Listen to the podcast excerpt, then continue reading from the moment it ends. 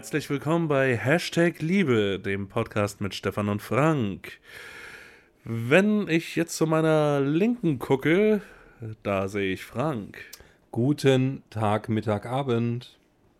Und wenn er dann weiter zu seiner Linken guckt, dann sehen wir unseren Gast Uli.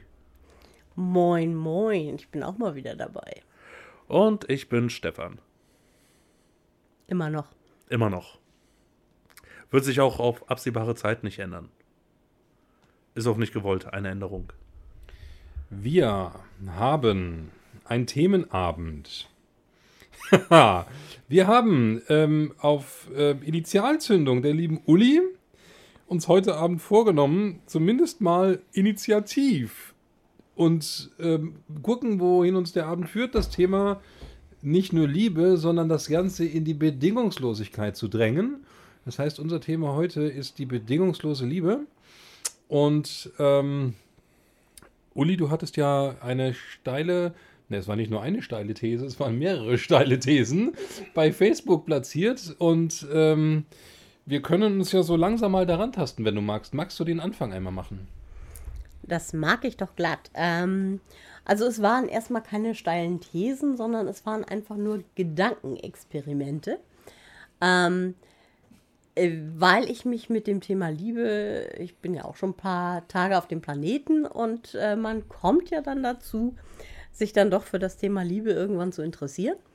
Egal, ob das jetzt die Liebe zu den Geschwistern, die Liebe zu den Eltern, Großeltern, was da noch sonst so existiert, irgendwann sogar die Liebe zu Gott. Ich war ja auch mal sehr, sehr äh, gläubig. Ich vermute, das lag am Tolkien lesen, ganz ehrlich. Ich weiß nicht, wo ich sonst her gehabt haben könnte. Und äh, tatsächlich auch im Zuge unserer gemeinsamen Reise in die Polyamorie äh, bekommt man ein etwas anderes Bild von der Liebe, die uns ja äh, sonst äh, sehr, ich sag mal, äh, postertauglich aus jedem zweiten Film entgegenluschert. Ähm, und da kam dann auch mal wieder das Gespräch mit der bedingungslosen Liebe auf.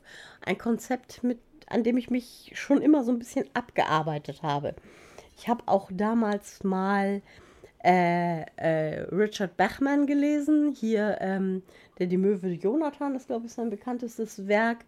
Und er hat auch das Werk One geschrieben oder zumindest, ich weiß nicht, ob es, ich glaube, eins sein ist tatsächlich in der Übersetzung, aber ich habe es auf Englisch damals gekauft.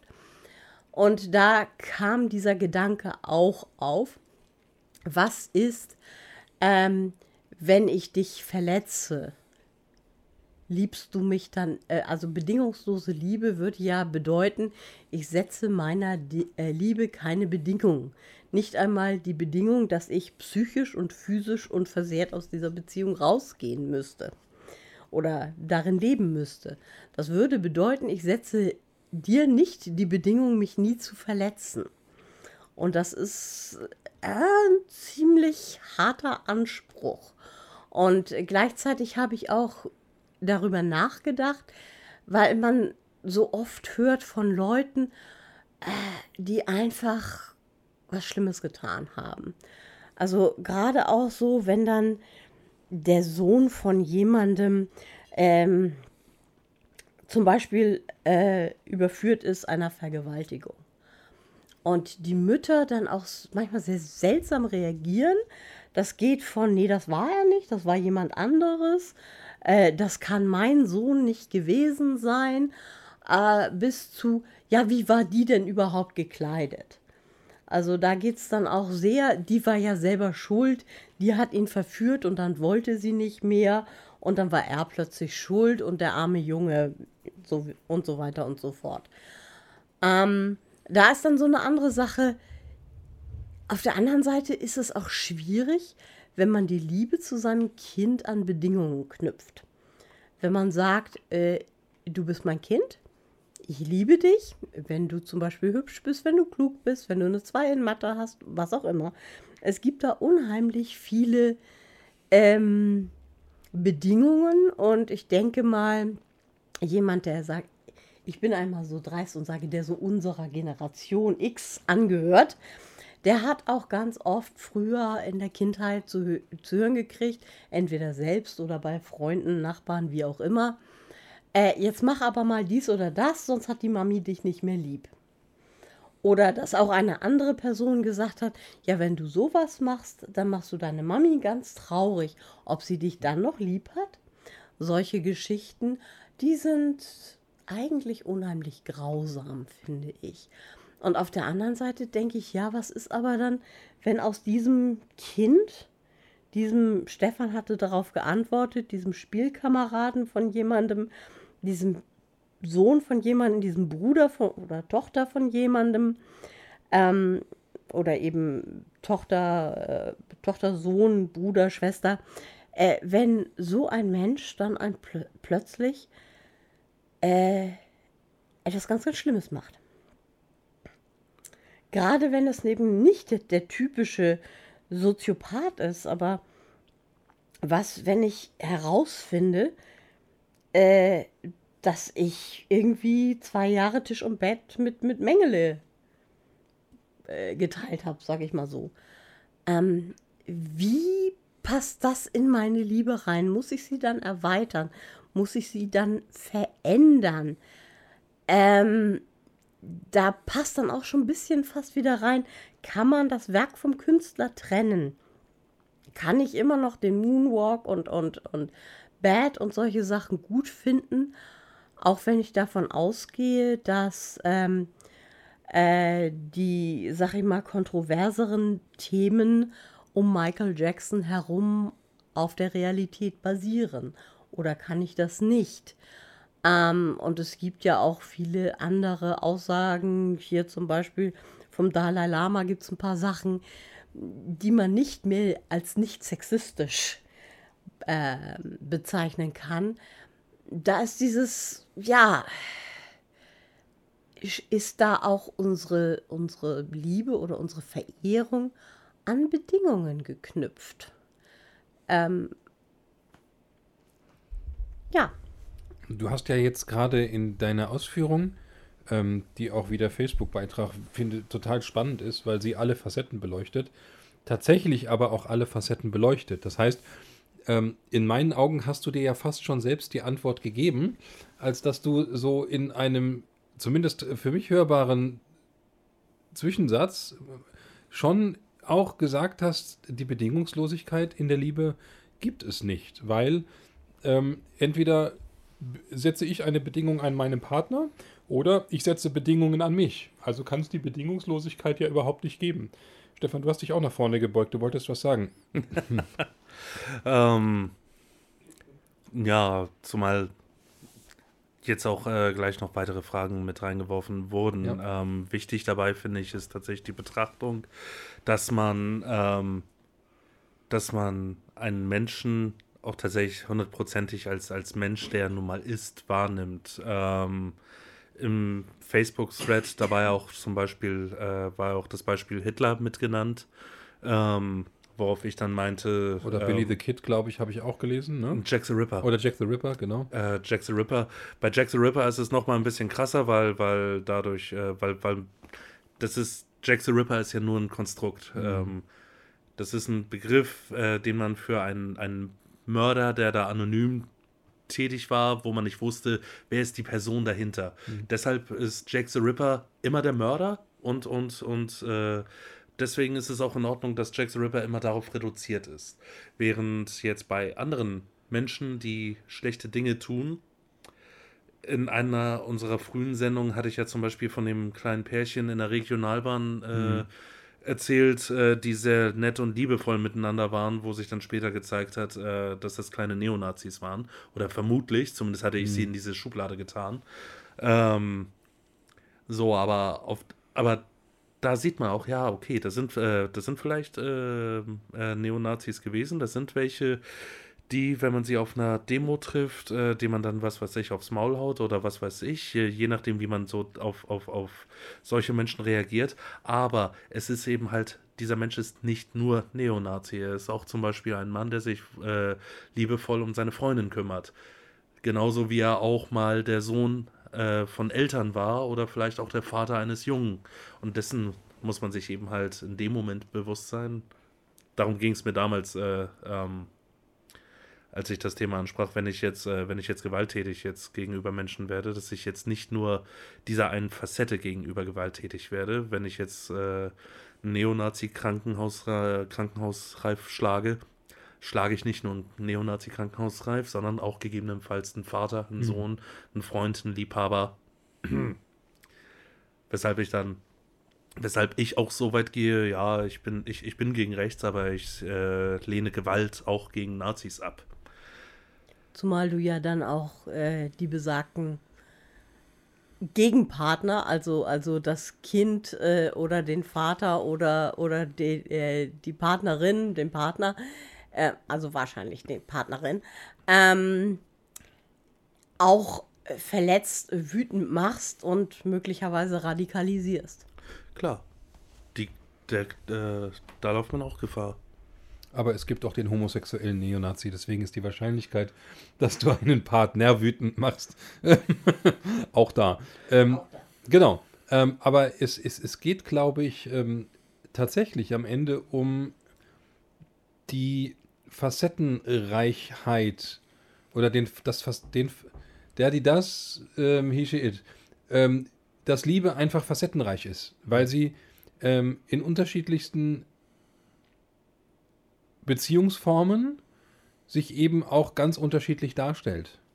Und in dem Moment, wo ich ähm, über die Bedingungslosigkeit nachdenke, ähm, glaube ich, darf ich als Teil einer Beziehungsform immer erstmal bei mir gucken und mich erst dann über die Bedingungslosigkeit im Außen kümmern. Deswegen habe ich ja drunter geschrieben, ähm, und ich glaube, da bin ich auch noch eine Antwort schuldig. Mm, Smile. Ähm, dass es völlig egal ist, ähm, wie du liebst im Außen. Wichtig ist, dass die Liebe zu dir selbst eben klar und frei von alten Lasten und somit auch bedingungslos ist. Äh, ja, und deswegen fand ich eigentlich Jack the Ripper als das beste Beispiel, weil man von ihm eben außer dieser einen Facette keine Facetten äh, kennt. Während, äh, wenn wir davon ausgehen, was man von ihm wohl weiß, also er hat wohl auf jeden Fall, ähm, sag ich mal, einen gebildeten Hintergrund und, und medizinisches Wissen mitgebracht. Äh, was, wenn er jetzt ein Arzt war, wahrscheinlich verheiratet, zu dem damaligen Zeitpunkt war das ja so üblich. Was, wenn, sage ich mal, eine Frau mitbekommen hätte, aus welchem Grund auch immer, mein Mann ist Jack the Ripper. Das würde, denke ich, einfach mal das Gefühlskonstrukt, das sie zu diesem Menschen hat, ich weiß nicht, wie es besser als Gefühlskonstrukt, äh, weil man konstruiert ja auch aus Gefühlen eine bestimmte Welt, sage ich mal so. Und dieses Gefühlskonstrukt möchte, müsste doch in dem Moment, wo man eine derartig unglaubliche ähm, Wahrheit über den eigenen Partner erfährt, ähm, diese Wahrheit muss man entweder ablehnen oder, oder es wird diese Welt gewaltig erschüttern oder zerstören. Also ich, ich merke gerade, ähm, weil, wie du ja sagtest, Stefan, dass Jack the Ripper ja auch quasi eine, eine fiktive, eine Alibi-Funktion hat, ne? Im, im Sinne von, ähm, jeder Tote wurde ihm dann zugeschrieben, obwohl man die Person nie kannte. Es ist ja eine gewisse Anonymität äh, um ihn herum. Und ähm, ich merke gerade, dass ich ähm, über dieses Thema, was wir heute Abend sprechen, das ist für mich noch ein bisschen nebulös. Ähm, weil im Gegensatz zu den anderen Abenden, wo wir ähm, drauf losgeredet haben, haben wir spannenderweise heute Abend sind wir im Thema reingekommen. Ähm, bei Ben war es ja auch so ein bisschen, ne, dass er sagte, irgendwie, keine Ahnung, das Thema Beziehung und so fände ich ganz cool, wenn wir darüber reden. Aber heute Abend sind wir mit einer konkreten Frage. Nee, sind wir mit Worten reingegangen, über die wir reden möchten. Und ich merke gerade, dass über die ganzen Ausführungen von euch und mir der Sinn nach einer Fragestellung ist in diesem Kontext. Wie, äh, was gibt es die bedingungslose Liebe? Darf es sie geben? Kann es sie geben? Wie auch immer. Ne? Und ich glaube, dass sich diese Fragestellung für mich hoffentlich über diesen Podcast am Ende aufbaut. Also, dass ich, äh, mein Wunsch an diesem Podcast heute ist, dass ich am Ende hier sitze und sage, okay, diese Frage wurde beantwortet. Okay, ja. Das ist ehrgeizig.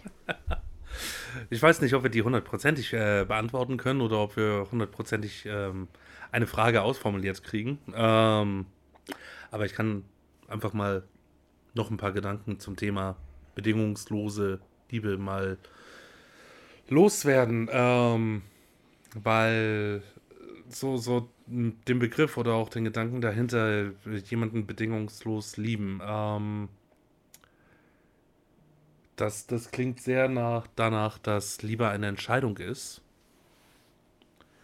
Ähm, wo ich auch sogar so weit gehe und sage, ja, ich, ich kann mich dazu entscheiden, jemanden äh, zu lieben, beziehungsweise ich kann mich dazu entscheiden, diesen Impuls nachzugehen. Mich der Liebe eines, äh, einem Menschen gegenüber oder auch der Liebe eines Menschen, die mir entgegengebracht wird, mich dieser auch hinzugeben. Das heißt, du sagst nicht, geile Frau, will ich lieben, sondern du sagst, Gefühl ist da, okay, dem gehe ich nach. Ja, Okay. ja, also ähm, zumindest, ähm, zumindest würde ich das so definitiv auch mit für das Verliebtsein unterschreiben. Damit fängt es ja meistens an. Meistens, äh, meistens hast du ja erstmal das, das Verliebtsein und, und daraus ergibt sich dann eine Konstellation zwischen dir und diesem Menschen, aus der dann etwas entstehen kann, was dann mit in den Begriff Liebe hineinfällt. Also äh, Verliebtheit äh, äh, hat für mich mit, mit Liebe so gar nichts zu tun. Eins, so eine, so eine emotionale Reaktion auf, auf bestimmte Reize, nämlich das Verknalltsein. Deswegen mag ich verknallt sein lieber als verliebt sein. Zumal das auch so klingt, als hätte man na, so verzogen oder, oder verlaufen oder so. Das ist immer falsch abgewogen. Ähm, und verlieben hieße dann, na, da wäre man falsch abgewogen. Während ich tatsächlich in der Liebe etwas sehe, was man sich eher erarbeitet. Ich, in dem Sinne, und dann bin ich auch schon wieder, oder was heißt schon wieder, aber dann bin ich fertig. Ähm, ein Zitat von Rumi. Äh, o Herr, brich mir das Herz, auf dass die Liebe darin Einzug findet. Aber du verstärkst ja auch zum Beispiel etwas. Da ist auch die Vorsilbe fair drin und, Und ohne dass es in etwas Verkehrtes. Und du verführst mit Sicherheit auch aus einem Impuls heraus. ja, wobei verführen ist ja, ist ja dann schon, ist, ist ja schon wieder schwierig äh, vom Wort her. Nee, Ähm, finde ich nicht. Ich assoziiere das völlig positiv. Ja, Ausgangssituation beim Verführen ist ja, dass du ein Interesse hast, sei, der andere noch gar nicht kennt. sei es sexuell oder nicht, der, und der andere hat das Interesse nicht. Weißt und du im- nicht. Und zumindest, zumindest jetzt nicht offensichtlich so, dass du es mitkriegst. Äh, sonst müsstest du ja nicht verführen, sonst würdest du ja offene Türen einlaufen. Also in dem Moment, wo du dann verführst, findet der Akt der Umstimmung quasi irgendwo statt.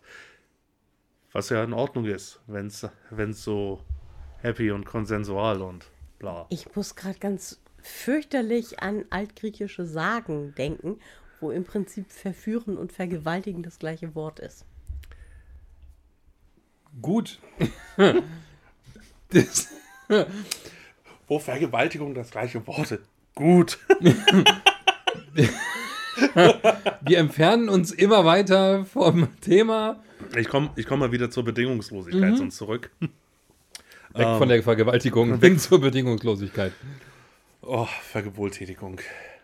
Das, das Wort finde ich schöner. Jetzt nicht als Synonym. Gott. oh, Es läuft gerade alles etwas aus dem Ruder hier. Ja, ich merke schon, es wird ein Podcast sein, wo ich sehr viel rausschneiden muss. Nein, ähm, Bedingung, Bedingungs- zurück zur Bedingungslosigkeit, Stefan. Zurück zur Bedingungslosigkeit. Ähm, ja, wie ich, wie ich eben schon an, ähm, gesagt hatte, dass, man, dass ich der Meinung bin, dass man sich auch mit zur Liebe entscheidet. oder dass man zumindest in der Lage ist, sich, äh, äh, dass man dazu in der Lage ist, äh, sich dieser Liebe hinzugeben, sich dem Lieben hinzugeben und auch dem Liebe empfangen hinzugeben, äh, dass man sich dafür entscheidet. Und dann gibt es aber auch ähm, die Liebe, die erwartet wird, ähm, wo, wo einfach aufgrund von gewissen Kon Personenkonstellationen, meistens Ver Verwandtschaften, ver verwandtschaftlicher Natur, ähm, Liebe vorausgesetzt wird. Du hast als Kind deine Eltern zu lieben, du hast als Kind deine Großeltern zu lieben, ähm, du hast als Elternteil, hast du deine, deine Kinder zu lieben, etc. Ähm, das hat so, das muss so, weil es ist ja Familie. Ohne dass man irgendetwas tut, um sich ähm, diese Liebe zu, zu verdienen oder, oder besser gesagt, um, um diese Liebe innerhalb der Beziehung zueinander zu, er, zu erarbeiten. Das geht auch häufig oder äußert sich häufig damit einher, dass man, dass man sagt, so, nee, wir sind, wir sind Familie, wir müssen zusammenhalten obwohl sonst im sozialen Gefüge gar nicht, äh, gar nicht eine, eine freundschaftliche Basis zum Beispiel ent, äh, entsteht. Aber es wird von dir die Loyalität äh, zu den Leuten, mit denen du den Genpool teilst, erwartet. Ich hatte noch nie so sehr das Bedürfnis, und es ist das elfte Mal, dass wir das heute tun, einen Podcast zu strukturieren. Ich hatte gerade so im Kopf eine Excel-Tabelle, wo ich dachte, Liebe, Liebe in Form der Familie, Liebe in Form der Freundschaft, Liebe in Form der Beziehung zwischen Mensch und Tier. Also sprich, ich habe einen Hund, ich gehe Gassi, ne? Nicht jetzt hier ja, ja. Ähm, anderweitig denken. Liebe in Beziehung, Liebe in dies, Liebe in das, Liebe in jenes. Und plötzlich merkte ich so, wie mich meine neue Fühlweise und meine neue Lebensweise einholte und ich einfach nur das Bedürfnis hatte, das Gespräch auf den Anfang dessen zurückzuführen, wo wir ganz unbeschrieben das Licht der Welt erblicken und im Grunde durch unsere Eltern, sofern sie beide vorhanden sind, in welcher Konstellation auch immer, ähm, uns von unseren Eltern nur eins wünschen und im Grunde auch nur eins wirklich benötigen. Und das ist tatsächlich an dem Punkt, weil wir unbeschrieben sind, bedingungslos geliebt zu werden. Denn das, was dort das Licht der Welt erblickt, ist im Grunde unvorbelastet. So, aber dann passiert genau das, was eben diese Bedingungslosigkeit zu einem ad absurdum führen lässt, nämlich dass Eltern ihre eigene Prägungsgeschichte und ihre eigenen Vorstellungen und Erwartungen und Wünsche und Sehnsüchte in diese Kindesliebe reinbringen und plötzlich wird es tatsächlich zu dem, was ich als Unwort bezeichne, nämlich zu einer Erziehung und nicht zu einem Begleiten. Und ähm, deswegen habe ich dieses Excel-Struktur-Tabellenblatt ganz, ganz schnell wieder verworfen, weil bedingungslose Liebe gibt es tatsächlich oder darf an einem Punkt anfangen und wenn sie dort richtig gelebt wird, überträgst du das auf dein komplettes Leben. Weil du dadurch nämlich lernst, dass du von deinen Eltern so angenommen wirst, wie du bist. Und alle Erfahrungen machen darfst, die du machen möchtest. Das heißt, du fängst an, dein eigenes Buch zu schreiben und deine Eltern sagen, tolles Buch, schönes Buch, Weltklasse. Ähm, hier an der und der Stelle habe ich für dich einen Tipp, nimm ihn an, oder lass es und mach weiter. So, weißt du? Also wirklich begleiten. Mhm. Und dann lernst du, und jetzt komme ich an den Punkt, warum ich geschrieben habe, ähm, und jetzt habe ich damit auch die Erklärung gegeben für meinen Facebook-Post. Mhm. Ähm, es geht am Ende des Tages nur darum, dass du dich selbst liebst. Und zwar so, wie du bist und ohne Bedingungen.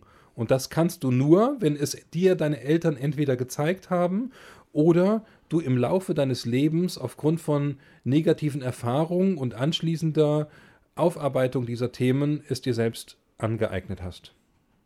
Amen. Ich musste an etwas denken, was Stefan mal gesagt hat, darüber, wie er durch übermäßiges Lob, das er selber dann als, als unehrlich empfunden hat, äh, so ein bisschen abgekommen ist von, von manchen Dingen. Sich, dass es im Prinzip auch Selbstbewusstsein zerstörend war, wenn wirklich alles beklatscht wird. Und auf der anderen Seite, da möchte ich jetzt aber keine Quelle zu nennen, aber dieses Ding, dass ein Elternteil zu einem Kind sagt, ich werde dich zwingen, mich zu lieben. Und da sind wir genau bei dem, was ich sagte. Also, wann wird Kindeswohl und Begleitung mit Erziehung falsch gesetzt, weil die Eltern eben ihre eigenen Wünsche, Bedürfnisse in den Vordergrund stellen und es gar nicht am Ende um das Wohl des Kindes geht. Ich meine tatsächlich nicht, dass man ein Kind verlobhudelt und vertätschelt und macht und tut. Ich glaube schon auch, dass es wichtig ist, Grenzen aufzuzeigen und dem Kind innerhalb seiner ähm, altersbedingten Leitplanken auch ähm, Entscheidungsmöglichkeiten vorzugeben.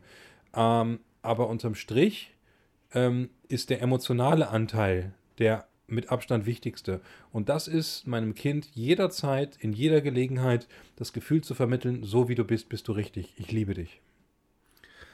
Ist das denn aber auch etwas, was sich tatsächlich dann komplett durchziehen lässt? Ähm, oder, oder wo es, oder wo man es durchziehen muss. Da, da, da, ist, da, kommen wir dann nämlich wieder auch hin zu dieser, zu dieser erwarteten Loyalität, äh, von der ich eben sprach, äh, die ich da in Verbindung mit der bedingungslosen Liebe sehe. Ähm, jetzt mal ganz abstruses Beispiel und ähm, da bin ich weniger aussagefähig als du, weil ich auch zum Beispiel keine Kinder habe. Ich kann nur von, von, von der Theorie sprechen. Also angenommen, ich hätte einen Sohn und, und der wird irgendwann groß und ich habe mir Mühe gegeben, ihn auch wie einen äh, vernünftigen, guten jungen Mann zu erziehen.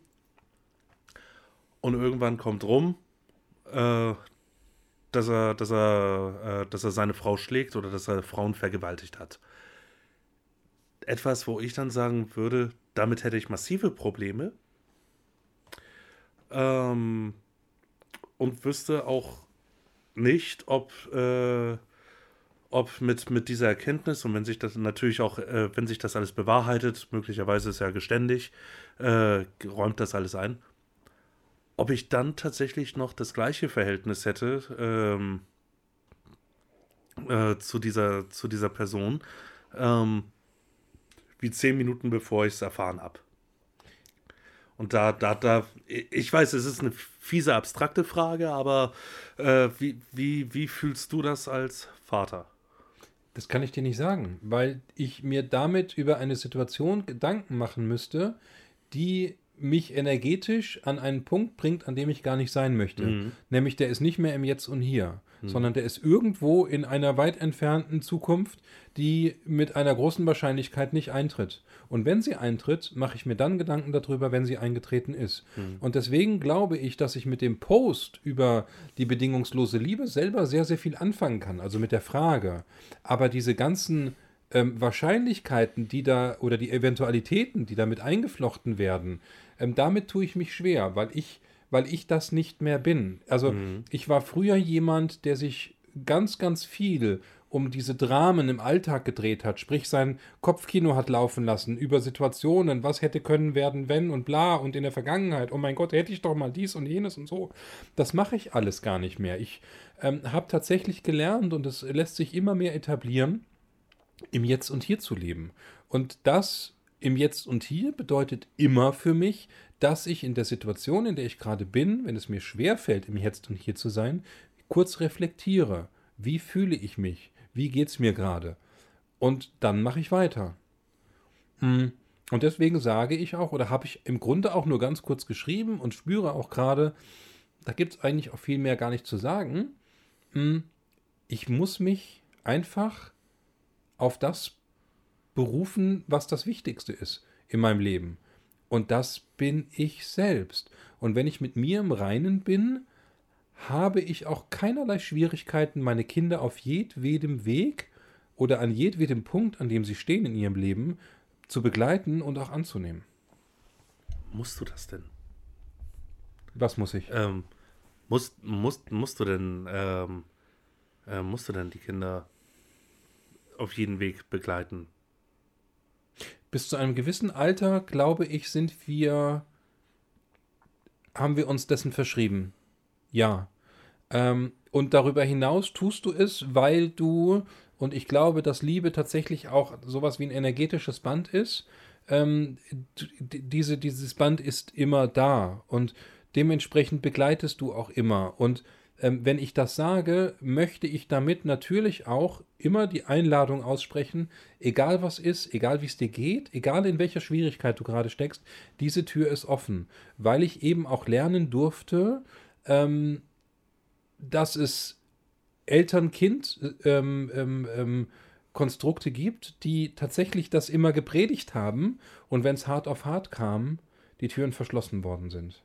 Und das ist tatsächlich etwas, das ähm, dann nur schwer vorkommen kann, wenn du mit dir selbst in Liebe verbunden bist und damit dann auch mit den Menschen, denen du äh, ab der Geburt Schutz befohlen und begleitend ähm, zur Seite stehst und später im Leben dann natürlich immer die helfende Hand reichen kannst, wenn du es wenn wenn möchtest oder wenn es gebraucht wird.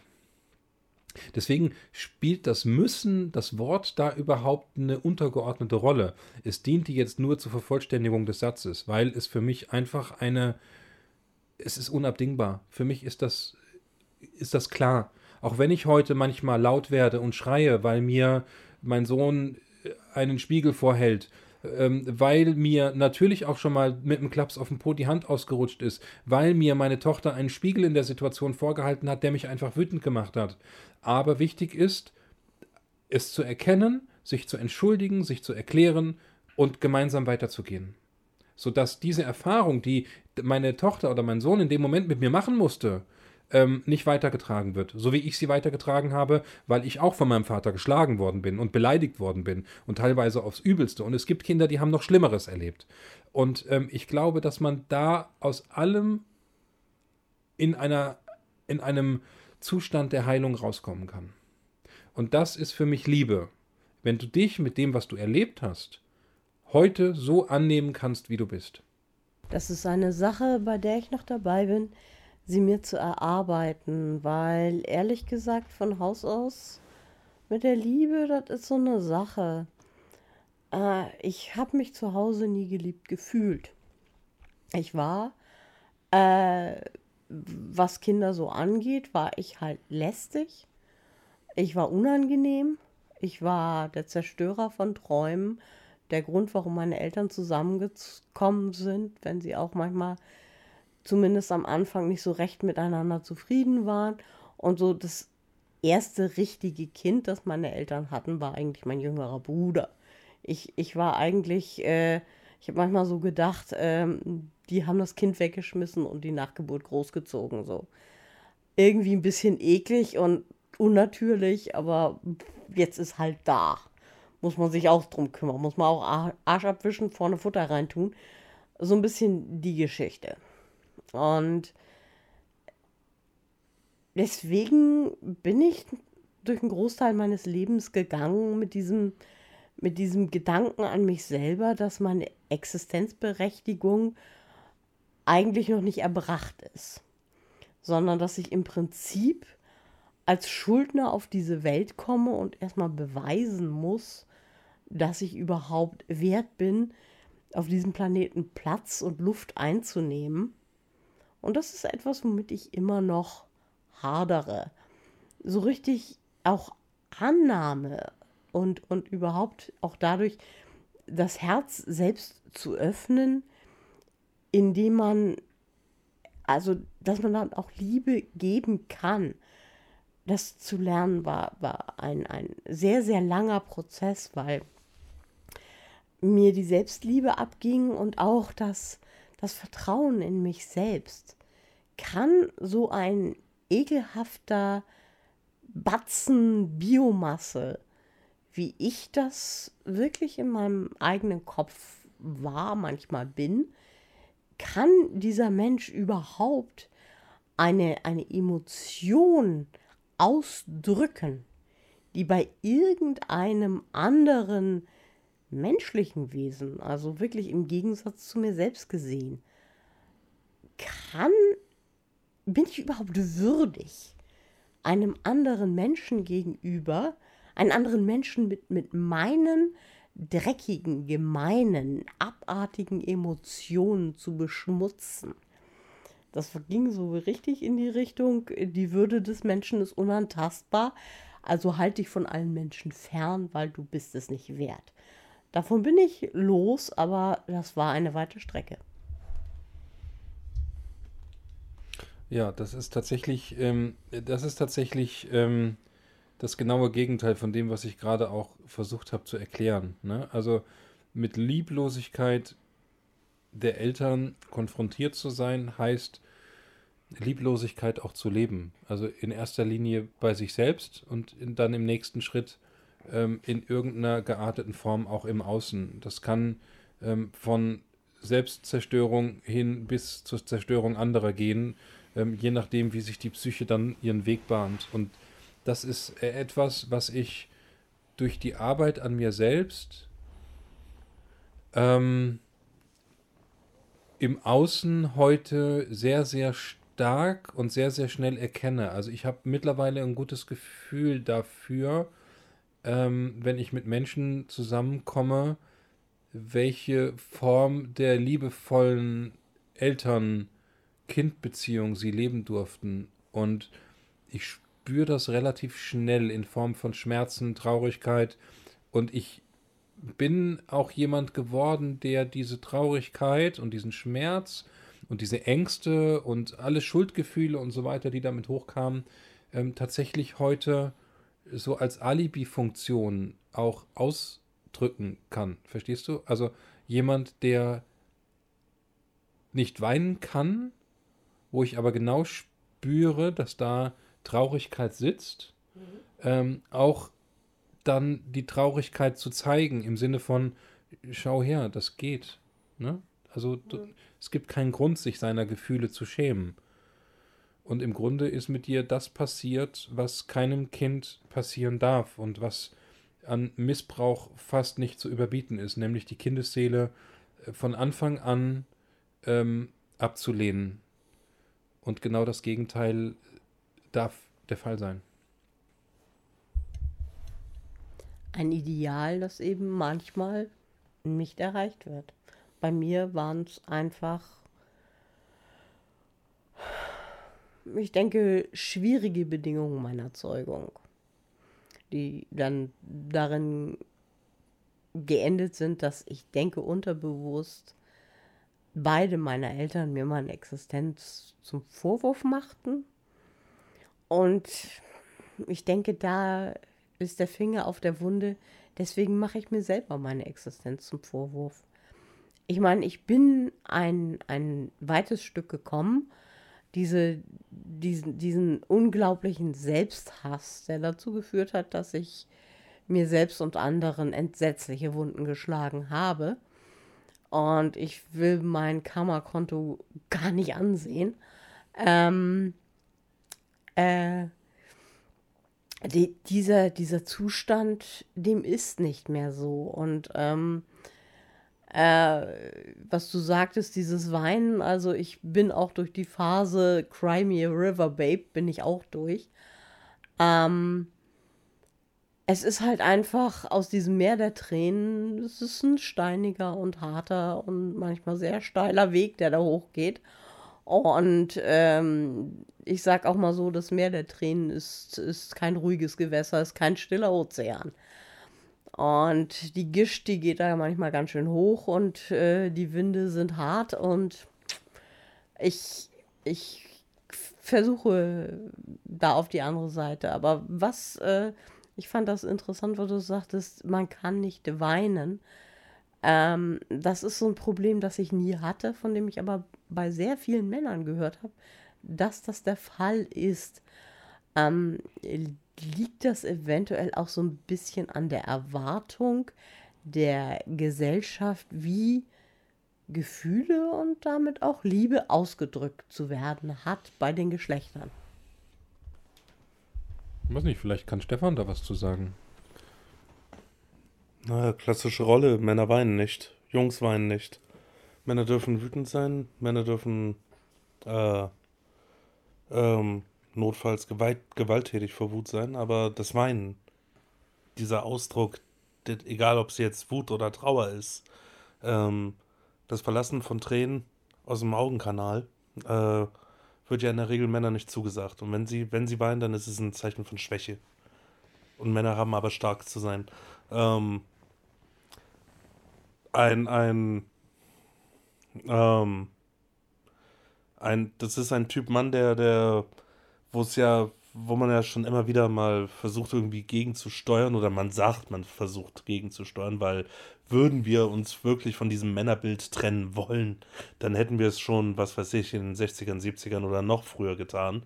Ähm, stattdessen wird äh, dieser Typ ja weiterhin am Leben erhalten und in irgendeiner Form zelebriert und proklamiert, ähm, dass es wohl ein erstrebenswertes Ideal sei, wo ich persönlich sage, Bullshit, weil es führt nur dazu, dass du als Mann einfach äh, in Momenten, wo der Impuls vielleicht gerade ist, aus Trauer, aus Wut, aus Glück oder sonst wie zu weinen, du diesen Teil von dir erstmal von dir wegstoßen musst, weil du darfst ja nicht weinen und schon bist du nicht mehr bei dir.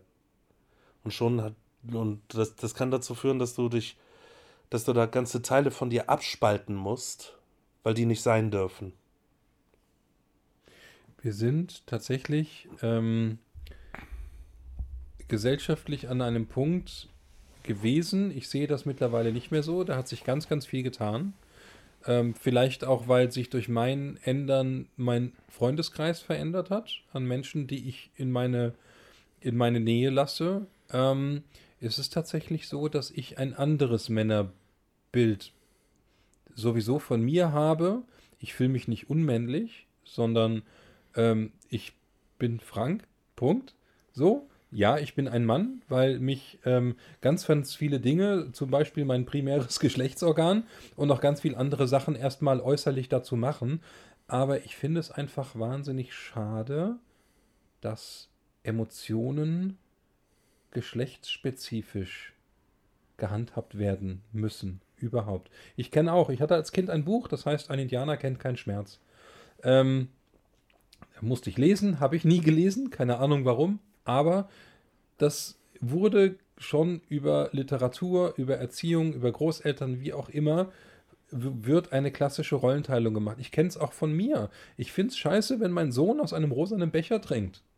Ähm, einfach weil es eine Mädchenfarbe ist. Punkt. So, ne? Ist aber genauso schwachsinnig. So, aber was die, was die Emotionalität angeht, ähm, bin ich echt so weit, dass ich sage, Gefühle haben überhaupt keine geschlechtsspezifische Bedeutung.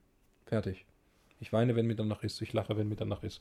Und Uli zieht mir das Mikrofon weg. Fass es bitte nicht ständig am Stecker an. Danke. Entschuldige bitte, dass ich dir das Mikro geklaut habe. Ich will noch weiterreden. Nein, Spaß, du bist dran. Okay, okay. Äh, weil das ja auch jetzt äh, in diesen Kontext geht ähm, mit dem, mit dem ähm, man soll sich selbst bedingungslos lieben. Und das ist ja, wenn ich, wie Stefan sagt, einen Teil von mir abspalten muss, äh, dann bedeutet das, ich muss einen Teil von mir ablehnen ein, zumindest einen Teil von mir kann ich nicht bedingungslos lieben. Und mir kommt da so, äh, so eine Erinnerung auch, da war ich fürchterlich wütend, weil mein Vater mir gegenüber ungerecht war. Und das fand ich nicht gut. Und meine Mutter hat mich dann so abgefangen und ich war wütend. Ich wollte ihm die Meinung geigen. Und meine Mutter hat gesagt, nein, das darfst du nicht. Dein Vater braucht jetzt seine Ruhe, er war zur Arbeit und ja, er war ungerecht zu dir, aber als Mädchen darfst du keine Wut zeigen. Du darfst weinen. Deswegen, ich kann weinen. Ich habe aber verdammt große Probleme damit, meine Wut zu zeigen. Und das heißt, ich habe meine Wut abgespalten. Ich komme nicht damit klar, wenn ich wütend bin. Ich habe auch gesehen, zum Beispiel an mir selbst und erfahren, wie unglaublich destruktiv Wut sein kann.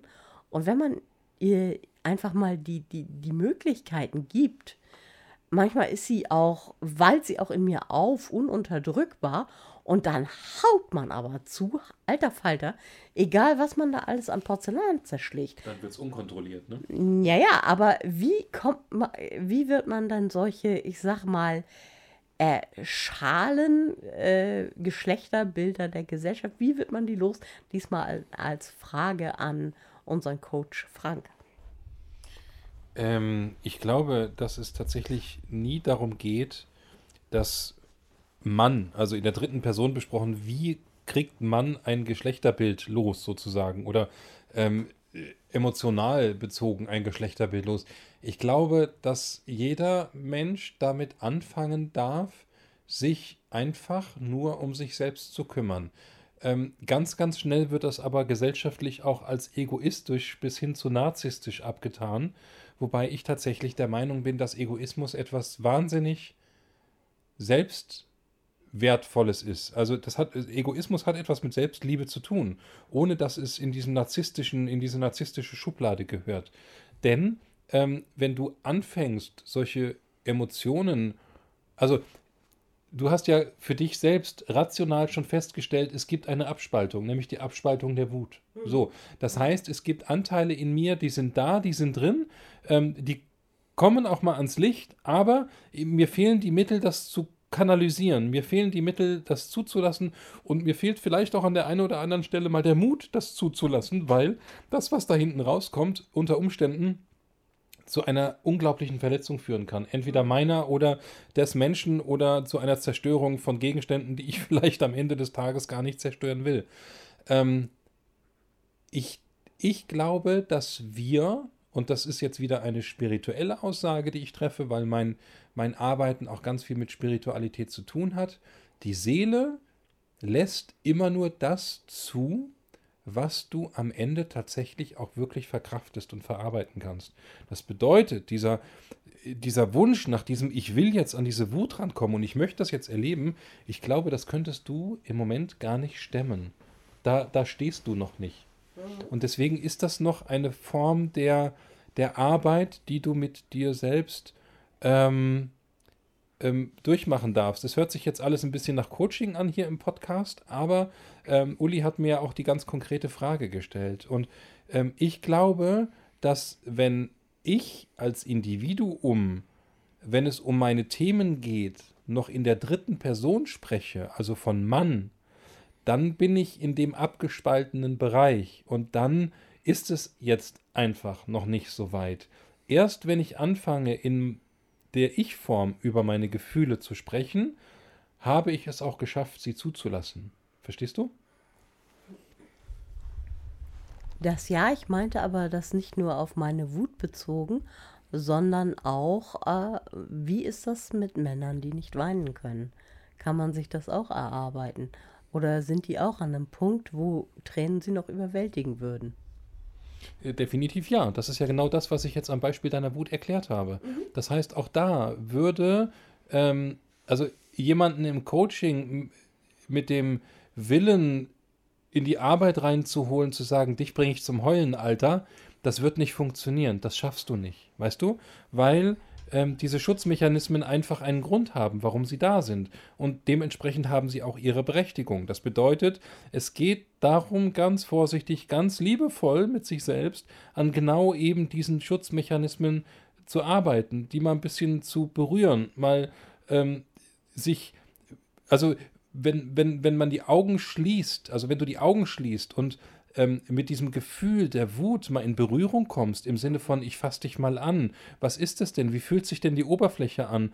Was, was, was, was, leg mal deinen Kopf drauf. Bewegt es sich? Ist es weich? Ist es hart? Also wirklich mal so auch in Berührung zu kommen damit, ohne, ähm, wie, wie, nennt man das? Also wenn man die Augen zu hat, mir fehlt da jetzt das richtige Wort zu. Also, ähm, ohne Scheuklappen? Nee, also wirklich, du stellst es dir vor. Unverstellt? Nee, äh, du bist einfach in der, in der Fiktion. Du stellst es dir einfach vor. Unmittelbar. Genau. Genau, du stellst es dir vor und kommst da plötzlich in Berührung mit etwas, was bislang noch nie irgendwie ein, eine Form, eine Farbe, ein Geruch, eine, eine, ein, ein Aggregatzustand, irgendwas hatte. Und das ist der Anfang. Hm. So, und so kriegst du auch für Männer ähm, den Weg zu Gefühlen geebnet, die sie eben von sich abgespalten haben. Und bei Männern ist es ganz häufig Traurigkeit. Ja, bei Männern ist es wie bei vielen anderen auch, beginnend auf diesen drei Säulen, die auch Kirche und Politik schon seit Jahrhunderten predigen, Angst, Scham und Schuld. Und das ist der Ursprung allens. Und wenn du über diese Gefühle gehst, über diese äh, vermeintlich negativen Gefühle gehst, dann kommst du auch ganz schnell zu den äh, Schleusen wie Tränen, wie Wut, wie ähm, und so weiter. Einziger Kanal, dem äh, den Mann mit Doppel-N dann ja noch hat, ist Fußball. Oder Sport im Allgemeinen. So im Sport wird ja dem Mann ja tatsächlich noch gestattet, ähm, Tränen fließen zu lassen. Sei es, sei es durch, durch die Freude, dass deine Mannschaft jetzt gerade eine Welt, äh, Weltmeisterschaft gewonnen hat, oder, oder sei es, sei es äh, durch, durch Trauer und, und Zorn, äh, dass sie es halt nicht geworden sind, dass sie jetzt, äh, dass, dass sie jetzt aus, aus äh, dass jetzt die deutsche Nationalelf da aus, aus, aus Russland jetzt raus musste oder oder oder war es Korea oder keine Ahnung, ich bin so eine Fußball-Nulp. Ich auch.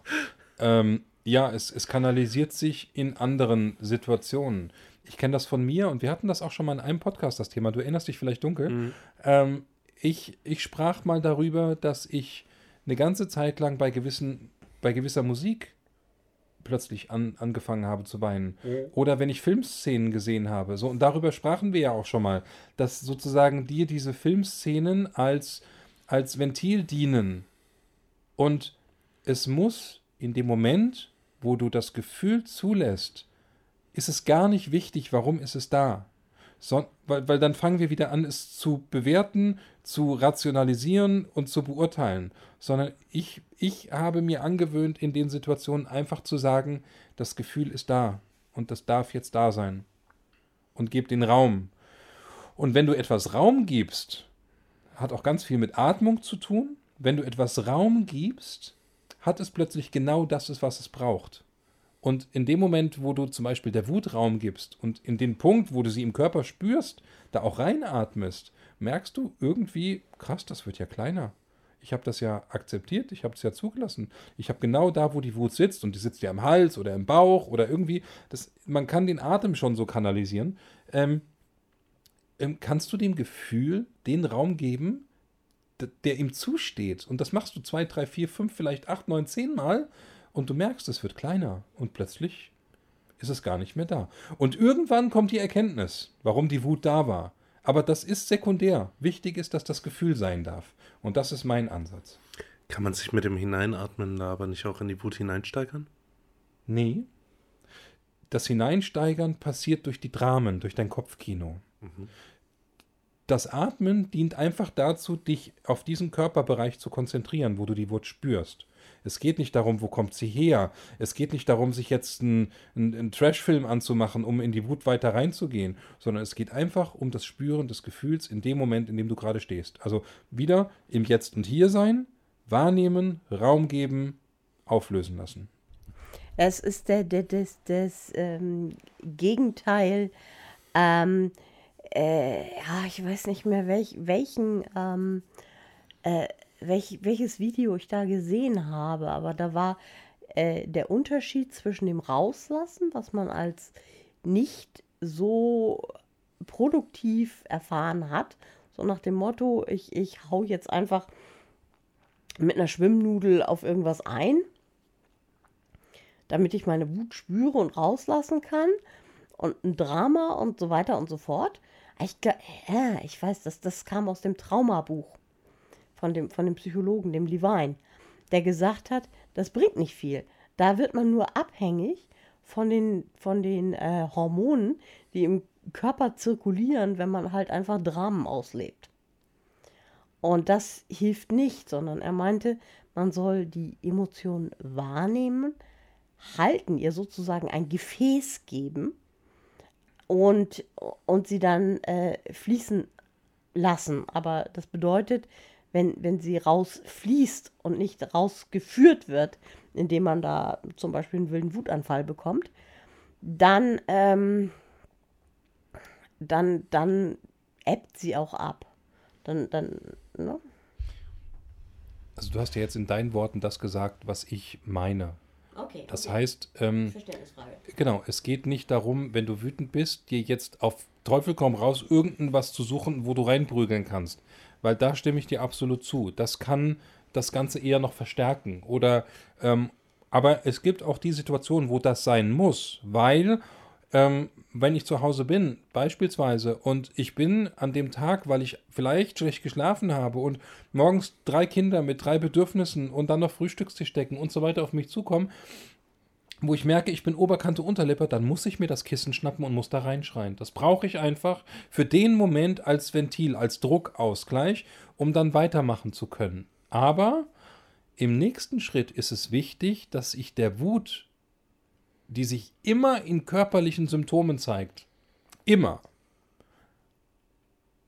dass ich das wahrnehme und dass ich dem Raum gebe. Und durch das Raumgeben passiert genau das, was du gerade gesagt hast, nämlich die Wut darf bleiben. Sie kriegt sogar noch mehr Volumen, um sich ausbreiten zu können und um dann kanalisiert den Körper verlassen zu können. Genau. Worauf ich nochmal zu sprechen kommen möchte, ist ähm, das, ähm, der, der, der Punkt, wo ich vorhin war, mit diesem, ähm, wenn die, wenn ich an dem Morgen jetzt sozusagen ad hoc so überfordert werde und so überladen werde mit Impulsen und eine scheiß Nacht hinter mir habe, dass ich dann einfach ähm, tatsächlich mich zurückziehe und dieses, dieses, äh, dieses Kopfkissen mir schnappe oder ähm, einfach in die Matratze schlage, also wirklich, wirklich Dampf ablasse. Und das, äh, das ist tatsächlich etwas, was ich in den Momenten sehr, sehr bewusst mache, weil ich sage, ich komme ohne dieses, ähm, ohne den Druck, den ich rausgelassen habe, komme ich im Alltag einfach für den Moment nicht weiter, weil würde ich dann weitermachen, wäre ich gegenüber meiner Kinder auch einfach und meiner Frau, also den Menschen, die um mich rumsitzen, weil ich ein emotionaler Mensch und dadurch auch eben ein impulsiver Mensch bin, ähm, würde ich vielleicht Dinge sagen oder tun, die nicht fair wären. Und deswegen verschaffe ich mir bewusst kurz Raum. Ähm, kann mitunter auch sein, dass dieser Wutanfall dann auch kurz in ein Meer der Tränen mündet. Aber mir geht es dann wieder gut und ich kann dann im Alltag auch wieder sein und kann ähm, ähm, ja, Punkt. Ich bin dann wieder sanft und ruhig und gutmütig und in meiner Kraft. Kennt, kennt, kennt ihr das auch? Also wirklich das bewusst mal so rauszutrommeln? Nein, so nicht. Es mag aber auch daran liegen, ähm, dass ich, wie mein Therapeut sagt, ganz besonders intensiv bin. Das heißt, es ist immer all or nothing. Äh, entweder der Vulkan bricht aus und das ist egal, welch, welche Form von Magma da unten rauskommt, aber wenn, schießt es immer über. Weswegen ich mir in sehr, sehr hohem Maße angewöhnt habe, das alles unter Kontrolle zu halten, um nicht komplett davon weggeschwemmt zu werden, egal welche Emotion das ist weil sie bei mir einfach in einer Intensität auftreten, die so ein bisschen überwältigend ist. Aber ist es denn nicht so? Ich meine, du hast ja jetzt das Bild von diesem Vulkan auch gezeichnet, ne? Aber ist es nicht so, dass wenn man einem, einem, einem explosiven Körper, sag ich jetzt mal, von dem man weiß, dass er explosiv ist, über ähm, ganz viel Arbeit natürlich, du hast ja eben gerade schon von, vom Psychologen auch gesprochen, so im Laufe der Zeit ganz bewusst Ventile setzt, weißt du, über die er immer irgendwie ähm, Dampf ablassen kann. Also sei es durch Sport, Ausdauersport, ähm, Musik hören, andere Dinge, die einfach dir als Ventil dienen, dass es dadurch einfach auch gar nicht mehr so weit kommt, dass du all or nothing, also eins oder null bist. Ach, es ist sehr, sehr schwierig, das zu beschreiben. Also klar, wenn ich jetzt zum Beispiel zeichne, dann bin ich äh, noch nicht so ganz an dem Punkt, wo ich gerne mal sein möchte, dass ich wirklich komplett mit meinem Unterbewusstsein, sage ich mal, kommuniziere. Aber definitiv ist, ist es in irgendeiner Form ein, ein, ein, ein Medium, ein, ein ähm, Ventil für Emotionen auch. Das ist, äh, als wenn es so direkt vom, von, von meinen Empfindungen aufs Papier.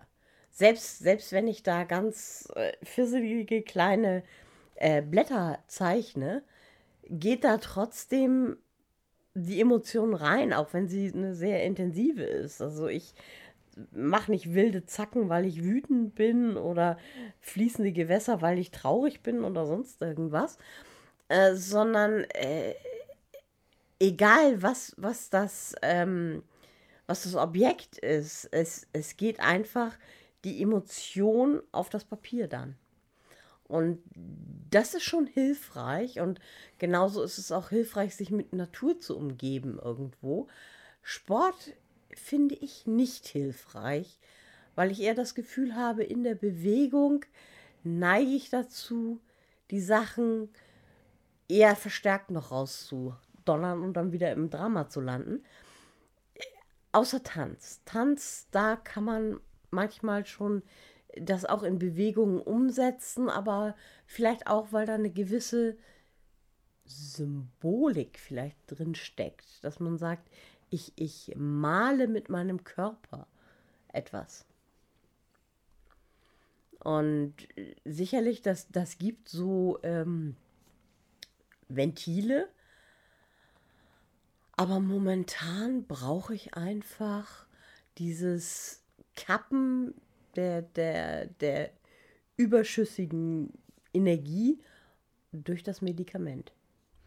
Ist ja irgendwie auch ganz spannend, wo wir hier so gelandet sind. Ne? Ich meine, der, der Ausgangspunkt unseres Podcasts war ja ähm, das Thema Liebe und die Möglichkeit der Bedingungslosigkeit ähm, in der Liebe. Und wir sind jetzt bei ähm, der Unkontrollierbarkeit und der Kontrollierbarkeit von Gefühlen gelandet und von ähm, ja, negativ bezeichneten Gefühlen wie Wut, wie Angst, wie Scham.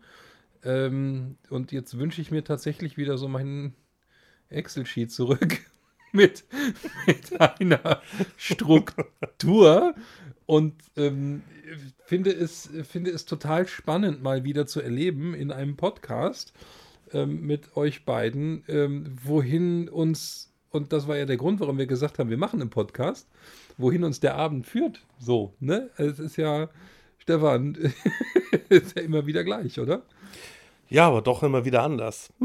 Ja, das stimmt. Das stimmt. es sind ja doch immer wieder andere Themen, sei es, äh, wenn wir die Themen jetzt als Ausgangssituation nehmen, ähm, von dem wir uns herausbegeben oder ähm, andere Themen, ähm, in die wir hineingehen. Und wenn wir doch, doch wieder immer wieder in dieselben Themen hineingehen, dann liegt es daran, weil wir da auch noch Redebedarf haben.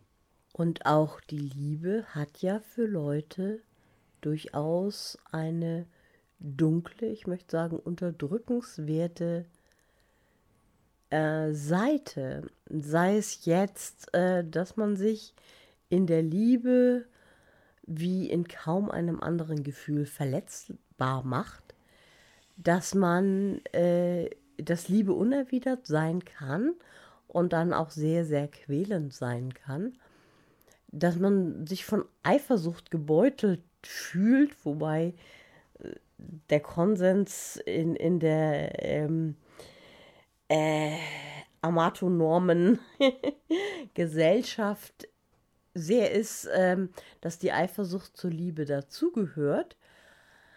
Ähm, oder auch, äh, wie schwierig das ist, sagen wir mal, wenn man ein Kind ist und irgendwo verpflichtet ist kulturell und irgendwo auch, auch von, der, von der eigenen, wie soll ich das sagen, von, von, von, von, von dem eigenen instinktiven Setup auch so dieses Ding hat, dies sind meine Versorger, die liebe ich oder die muss ich lieben.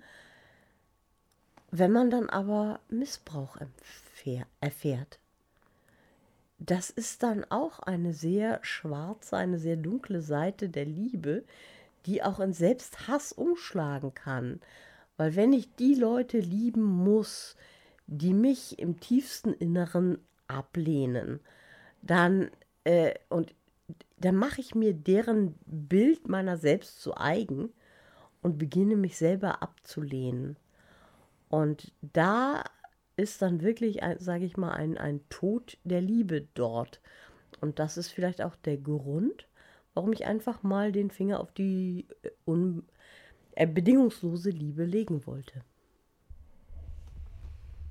Ich musste jetzt gerade, ich musste jetzt quietsch, das war der Mikrofonarm. Nochmal? Sehr atmosphärisch. Uli und ich, wir teilen uns ein Mikrofon. Ähm, ich musste jetzt gerade aus irgendwelchen Gründen an die Kirche denken. Die, ähm, ich kriege ja nun mit durch die verschiedensten ähm, ähm, kirchlichen Einheiten, denen meine Kinder folgen dürfen, äh, durch Kita, evangelische Kita und durch Schule ähm, in unserer kleinen Gemeinde, in der ich lebe und ähm, wo ich äh, tatsächlich auch, äh, ich finde es komisch, dass Kinder von einem Menschen gesagt bekommen, den sie gar nicht kennen, dass sie eine Institution, die sie gar nicht kennen, liebt. Gott hat uns alle lieb. und ich, okay, ich sage ich mir, ich sehe das durch die ironisch erwachsene Brille und sage, jo, geil, Alter, ne? Mach mal, aber was willst du mir und meinem Kind damit eigentlich sagen? Weil meine Tochter steht dann zu Hause und sagt, äh, Papa, warum liebt mich Gott? Also, kennt er mich? Und ähm, was soll denn das Ganze überhaupt? Also, ähm, ne? Und da wird, äh, ich glaube, auch so ein bisschen, ah, ich würde nicht sagen verschwenderisch, aber auch ganz, ganz voreilig von Liebe gesprochen. Da mal die Frage zurückgegeben an den Vater.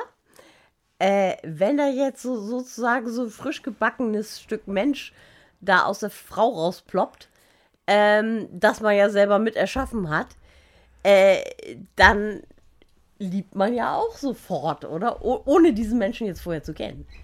Ja. ich fand jetzt deine verbale Darstellung doch etwas befremdlich. ich musste kurz husten. Völlig frei von jeder, jeder Elternromantik. Da war Emotionen sechs Sätzen. Mit Absicht. Ja, ja. Ähm, es ist tatsächlich so, dass du eine Bindung schon aufbaust, bevor das Kind tatsächlich auf die Welt kommt. Also du hast ja durch das Berühren des Bauches, durch die Bewegungen, die du spürst im Bauch und die zehn Monate, die es ja ähm, am Ende tatsächlich sind, es sind ja nicht neun Monate, es sind ja zehn Monate, ähm, wirklich auch ein, also wenn alles regelkonform abläuft sozusagen, das Spiel hat 90 Minuten, vor dem Spiel ist nach dem Spiel, ähm,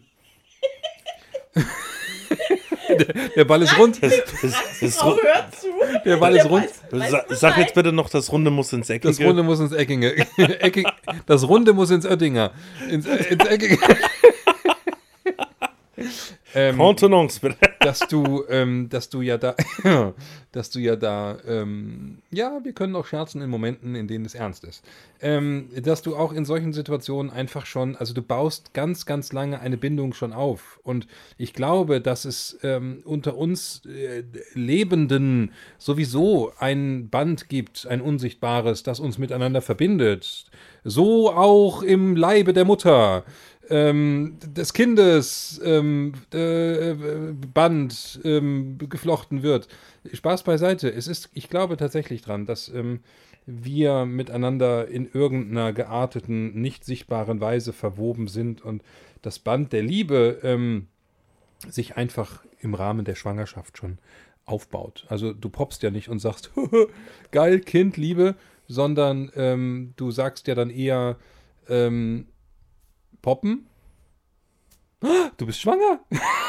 Wie kann denn das passieren? Und dann über die Freude ähm, des Schwangeren und des ersten Bildes vom ähm, Seismographen, hätte ich jetzt fast gesagt, vom Seismograph. Keine Frau soll sich fühlen wie ein Gott, Kontinent, nein. ich bitte dich. Ja. Sind das noch Wehen oder ist das die Verschiebung einer Kontinentalplatte? Oder ist das die Verschiebung einer Erdplatte? Ja, sehr geil, Stefan. Ja, aber das ist, das baut sich auf, Punkt.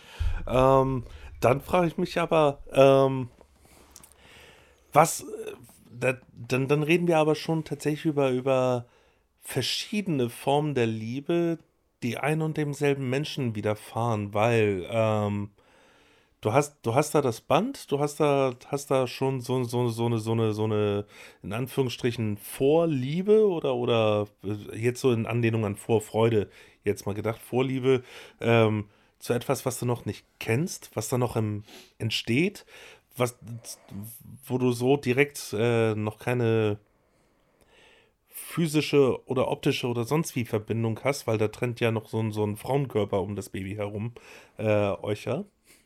Ähm, und es ist, und dir ist die Persönlichkeit des Babys ja so völlig unbekannt. So meine Erfahrung, wie ich mich heute, wie ich mich heute in Menschen verliebe, ist ja eher, dass, dass, äh, dass mich die Persönlichkeit anspricht. Und ich mich in eine, in eine Persönlichkeit verliebe. Und, und wenn ich das jetzt so mit dieser Betrachtungsweise, ich, ich bin Mensch, ich liebe, ich liebe Persönlichkeiten, da fällt es mir gerade schwer, aber ich habe ja auch nie die Erfahrung gemacht. Ähm, äh, ja, dann, äh, also, also es, es scheint da eine komplett andere Liebe irgendwie zu sein. Oder wie ist das?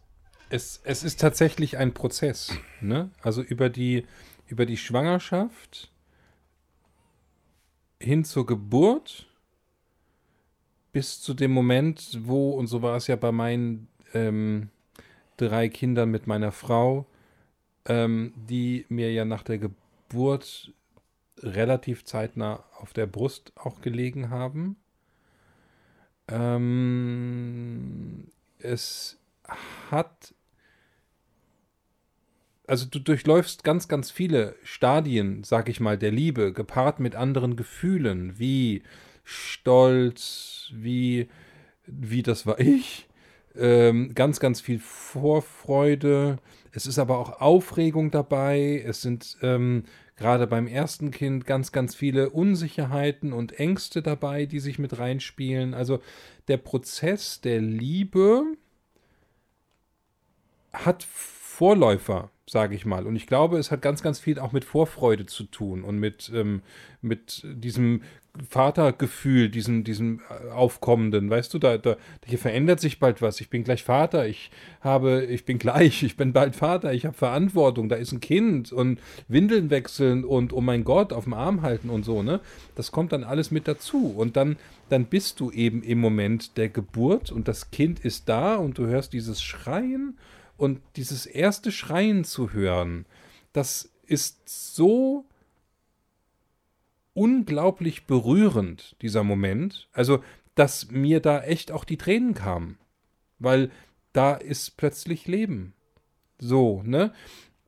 Und über die letzten Jahre, in der ich mich ja ähm, sowohl persönlich als auch spirituell sehr, sehr weiterentwickelt habe, kam ja dann irgendwann auch diese Erkenntnis, dass das Leben, was da kommt, zwar in seiner Persönlichkeit unbeschrieben ist, so wie du das sagst. Also da ist, da ist ja noch keine Persönlichkeit im, im menschlich rationalen, rationellen, rationa, ra, im menschlich Rational. rationalen Sinne, sondern da kommt erstmal ein, eine kleine, süße, hilflose Masse, schreiend auf die Welt, ähm, medizinisch betrachtet natürlich wichtig, dass es schreit, weil die Lunge damit aktiviert wird und bla, ne?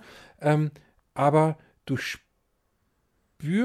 schon, dass dieses in dem Moment, wo dir das Kind auf die Brust gelegt wird, dass da plötzlich Ruhe kommt, weil es deinen Herzschlag wieder hört und über den Herzschlag eben wieder diese, dieses instinktive, diese Ruhe, die Ruhe wieder einkehrt, weil da wieder was Bekanntes ist, die Wärme ist wieder da. So. Und dann ähm, merkst du über die Jahre und über die Kinder plötzlich, dass da etwas ist, was ähm, eine Reife mitbringt, die das Kind aber gar nicht kennt nämlich die Reife des dich permanent in Frage stellens, nicht nur mit Fragen wie Papa, sind wir schon da? Oder warum, warum, warum, sondern ähm, einfach dir im Alltag den Spiegel vorhält, ob deiner Verhaltensweisen. Und das ist der Punkt, wo ich erst sagen kann, seit ich Kinder habe, dass Kinder tatsächlich die eigentlichen Lehrmeister von uns Erwachsenen sind, weil sie uns eben permanent spiegeln und in Frage stellen. Und ähm, was hat das jetzt mit Liebe zu tun? Ähm, ich glaube, du kannst es nicht annehmen, wenn du nicht liebst. Also du kannst nicht sehen, was dein Kind dir gibt, wenn du nicht liebst. Und ähm, diese, diese Liebe zu deinem Kind, die ist einfach da. Die Frage ist, was Eltern daraus machen. Und da waren wir jetzt ja schon vor einer halben Stunde. Also es fällt mir natürlich äh, sehr schwer auf die, auf die väterlichen, elterlichen Gefühle von jemandem einzugehen, da mir selber diese Erfahrung, äh, da ich sie mir nicht gewährt habe, sagen wir es so. Ähm, weil ich mich damit auch überfordert gefühlt hätte. Vielleicht nicht mit dem Gefühl selber, aber mit, dem, mit der Verantwortung, die du ansprachst. Ähm, was ich aber sehr schön fand an der Stelle war dieses Liebe ist ein Prozess und dieser Prozess hat auch Vorgänger. Und da möchte ich auch gerne den Bogen wieder zu Stefan zurückschlagen. Ich denke, dieses Verlieben ist noch nicht Liebe selbst. Es ist, es ist ein möglicher Vorgänger. Und ich denke auch, dass auch diese, diese instinktiven oder zum Teil auch instinktiven Gefühle, die man, die man hat in der Schwangerschaft äh, und daraus auch das kann, sag ich mal, an der falschen Stelle abbiegen. Insbesondere bei Leuten, die selber nicht besonders liebevoll sind. Und dann äh, muss ich jetzt nochmal der Agnostiker für Team Gott spielen. Wer sagt denn, dass äh, Gott das nicht genauso empfindet, jedem einzelnen Menschen gegenüber, äh, wie du jetzt in der Schwangerschaft und so weiter, wenn, wenn Gott dich kennt, deine Frau kennt, äh, äh das Kind kennt, das, das ihr da äh, produziert, äh, warum soll er dann nicht auch lieben? So gefragt jetzt mal so. Ja, die Gegenfrage ist ja, warum muss ich das Kindern sagen? Weil du im Prinzip ein ähnliches Konstrukt ja auch schon auf Kinder loslässt. Ähm, das nächster Satz hat jetzt so viel Shitstorm-Potenzial und ich verstehe es sogar irgendwo. ähm, ich weiß, was kommt. ähm, na, vergleiche, vergleiche mal den, äh, die Figur der liebe Gott mit äh, der Figur der Weihnachtsmann da hast du verdammt große Schnittmengen, wenn du das jetzt irgendwie aus der Perspektive eines Kindes siehst. Ähm, In der Tat. Weil da ist, äh, da ist ein Wesen, das, äh, das siehst du nicht, aber es sieht dich, es sieht dich die ganze Zeit, es sieht, äh, es sieht, ob du immer brav bist, ob du, ob du ungezogen bist und bist du brav, dann, dann äh, bekommst du was Tolles zu Weihnachten oder du kommst in den Himmel, wenn du, äh, wenn du tot bist und, und äh, wenn du umgezogen warst, dann kriegst du die Route oder kommst in die Hölle, wenn du äh, gestorben bist. So, ähm, ähm, und da hast du, da hast du im Prinzip erstmal ein wunderbares Erziehungsmittel, äh, nehm, nämlich Angst vor Strafe, um erstmal deine, deine Kinder gefügig zu machen. Ähm, letztendlich Geistliche reden ja von, von, von dem Volk ja auch gerne immer von, über äh, von den Kindern, äh, die sie da unter sich haben, die, die Schäfchen, die sie da zu behüten haben. Ähm, und grundsätzlich ist es ja dann doch schon erstmal netter oder, oder, du, oder du findest einen leichteren Zugang dahin, dich dieser, dieser Mythologie zu unterwerfen, wenn, wenn du erstmal davon ausgehst, äh, er ist gut, und er meint es gut mit dir. Oder sie. Oder sie, also die, die, das, das Gott, das Göttliche. Äh, das göttliche Wesen. Das göttliche ja. Wesen. Ähm, das göttliche Wesen hat dich lieb und, und äh, mag dich und nimm, nimm erstmal diesen Bonusstart und verkack's genau. nicht. Genau. Willkommen in der katholischen oder überhaupt christlichen Welt der Belohnung und Bestrafung. Es ist ja auch im Prinzip eine auch. Äh, ich glaube, ganz allgemein abrahamitisch. Und auch kapitalistisch. Ich meine, hey, Monopoly, äh, du fängst, äh, fängst an, äh, deine Geburt fängst du an mit deinen 2000 Euro, gehst deinen Weg und gibst, äh, gibst Geld aus. Und ja, weil, weil du bist gleich schon von vornherein, äh, sind dir die Spielregeln bekannt und das ist das, was du zu machen hast. das, der schwerste Prozess für uns als Eltern war es und ist es immer noch, aus dem anerzogenen, selbst geprägt und gepredigten Muster der Belohnung und Bestrafung für unsere Kinder rauszukommen. Weil wie oft sagen wir unseren Kindern den Satz, wenn, dann. Ne? Das bedeutet, wenn du nicht das und das tust, dann passiert das und das. Und das ist etwas tatsächlich, was Eltern ähm, ganz, ganz unbedacht tun, sich aber damit und ihre Kinder ganz klar unbewusst in dieses Prinzip der Belohnung und Bestrafung reinbegeben. An Bedingungen geknüpfte Liebe quasi. Ganz genau, ganz genau. Nicht daran fassen. Auf der anderen Seite kann man aber auch sagen, es ist etwas der, der Konsequenzen. Äh, wenn ich auf die heiße Herdplatte fasse, dann tut das weh. Und auf der anderen Seite, ich muss auch sagen, ich habe mich in meiner Kindheit ganz oft gefragt, warum lieben mich meine Eltern? Ich merke das nicht wirklich und äh, ich kriege eigentlich auch immer nur zu hören, dass ich unangenehm bin, dass ich lästig bin, äh, dass ich hinten und vorne nicht passe. Äh, und irgendwann, es hat lange gedauert, aber irgendwann habe ich mir äh, nicht mehr die Frage gestellt, warum lieben Sie mich, sondern lieben Sie mich überhaupt? Und die Antwort war nein. Bei dem eben genannten Wenn-Dann-Bedingungen ähm, ging es ja nicht, äh, da geht es ja nicht darum, äh, um, um Sachen, die in einem normalen kausalen Kontext äh, stehen, wie wenn ich auf die heiße Herdplatte fasse, dann tue ich mir weh. Äh, oder, oder eben halt in, in, einer, in einer außenstehenden Perspektive gesprochen, wenn du darauf, äh, wenn du auf die heiße Herdplatte fasst, wirst du Schmerzen erleiden. Ähm, das, das ist ja damit nicht gemeint, sondern häufig äh, in der Erziehung sind es ja dann eher wenn-Funktionen wie, wenn du das und das nicht machst, dann habe ich dich nicht mehr lieb. Da ist wieder das böse Wort Erziehung.